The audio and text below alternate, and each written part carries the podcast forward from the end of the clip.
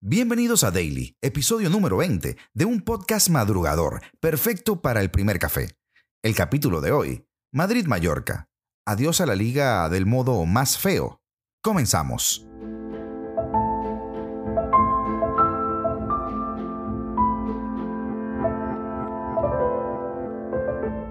A estos no se les puede dar por muertos. Si viste Game of Thrones, el Madrid o el Barça, aunque este no es el caso de los líderes, serían como todo un Jon Snow. Le dan de puñaladas por la espalda, pero en el siguiente capítulo, ¡pum!, están vivos de nuevo. Repasando diferentes crónicas, me choco con la de Santi Siguero. Es posible que haya leído más de él en algún momento, pero no lo recuerdo realmente. Lo que quiero decir es que no sé de qué lado coge a Santi, pero está muy bien hilado lo que él escribe. Abro comillas. Los del odio eterno al fútbol moderno debieron gozar lo suyo con lo de San Moix. 29 faltas, 48 minutos apenas de juego efectivo. Un hurto al espectador en toda regla. En Palma nadie echó de menos la mitad de su entrada. Seguro que un buen puñado de euros que se llevó el viento. El fin justifica los medios cuando el fin conviene. Se supone que cosas así ya no pasaban, que en este fútbol del siglo XXI los campos eran tapetes de brillar. Los tacos de aluminio no se clavaban en las plantas propias o en las tibias ajenas y que el fin máximo era el espectáculo que ofrece sobre todo un futbolista diferente. Eso decían antes los de siempre, cuando los diferentes llevaban una camiseta muy concreta. Ahora que el color es blanco, todo vuelve a valer.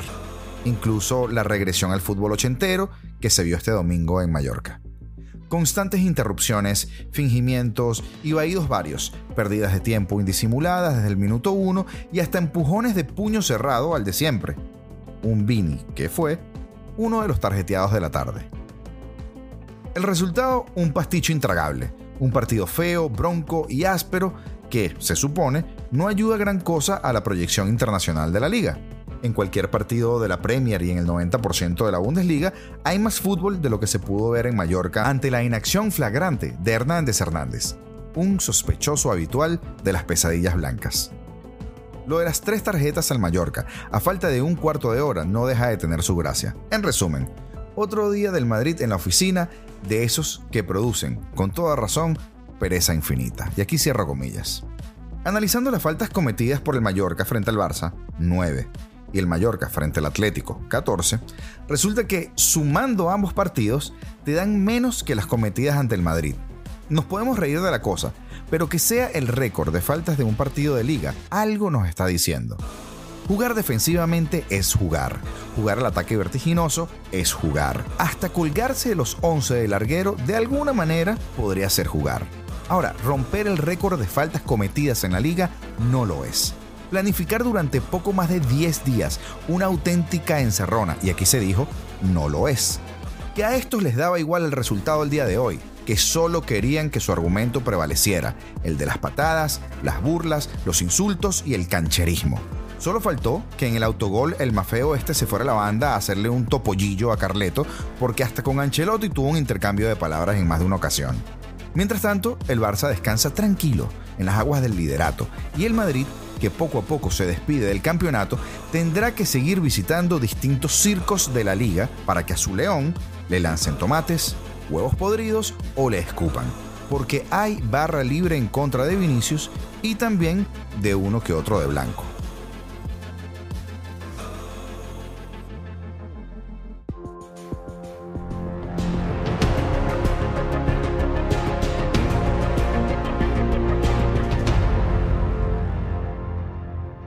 Y Lautaro Martínez decidió el derby de la Madonina. Poco o nada tienen que decir Inter o Milan en la lucha por un escudeto que salvo, como siempre decimos, una locura va a ser del Nápoles. Sin embargo, un derby de la Madonina siempre es especial y los Nerazzurri no han perdido la ocasión de hurgar en la herida. Al Inter le ha bastado un solitario gol de Lautaro Martínez a los 34 para llevarse un derby 1 por 0 una victoria que le mantiene de segundo en la Serie A a 13 puntos del liderato. El Milan, sin embargo, ha caído hasta la sexta plaza. La crisis rosonera ha cobrado tintes insospechados. Cuatro derrotas en los últimos seis partidos le han dejado sin copa, sin supercopa y por supuesto fuera de la lucha por la liga. En el horizonte, por si fuera poco, está la eliminatoria de octavos de Champions contra el Tottenham. Pioli, tras 12 goles en los últimos cuatro partidos, sorprendió apostando por defensa de tres centrales, Kalulu, Jaert y Gaby, dejando en el banquillo a Rafael Leao. El Inter, por su parte, salió con todo liderado por un inconmensurable Lautaro Martínez. El toro conectó un remate que salió rozando al palo a los dos minutos y obligó a Tataruzano a lucirse a los seis minutos también, con uno de los mejores paradones de lo que va de curso en la Serie A. Lautaro seguía a lo suyo. A los 10 minutos cabeció fuera por poco a la salida de un córner y en el 34, ¡pacán! Por fin. Después de que Tataruzano evitara un gol olímpico de Di Marco en el 25, consiguió el 1 a 0. El argentino, ex del Racing, se anticipó a Jair para cabecear en el primer palo un córner botado. Lautaro acumuló ya 12 dianas en la Serie A y 15 entre todas las competiciones. El Milan, en cambio, no ofreció capacidad de respuesta alguna, ni siquiera tras el descanso con la salida de Brahim Díaz al 46 y Rafael Leao en el 55. Es más, Lautaro rozó el 2 a 0 en el 55, con un tiro a quemarropa que sacó Tataruzano. Onana, mientras tanto, era un mero espectador hasta el minuto 75 cuando Brahim probó desde afuera del área y no tuvo que emplearse tan a fondo. En el 90 casi llega el 2 a 0, lo marcó Lautaro Martínez tras una prolongación del recién llegado Romero Lukaku, pero que estaba en fuera de juego, y el derby de la Madonina se quedaba en casa. Saltamos ahora a la Premier y es que Haaland se queda en cero. El noruego no realizó ningún disparo contra el Tottenham por primera vez desde que llegó a la Premier League. De los 27 toques que dio en todo el partido, ninguno fue dentro del área. El Manchester City mantiene la ventaja de 5 puntos con respecto al Arsenal, pero el equipo de Pep Guardiola desaprovechó una oportunidad inmejorable para recortar distancias con el líder de la Premier League.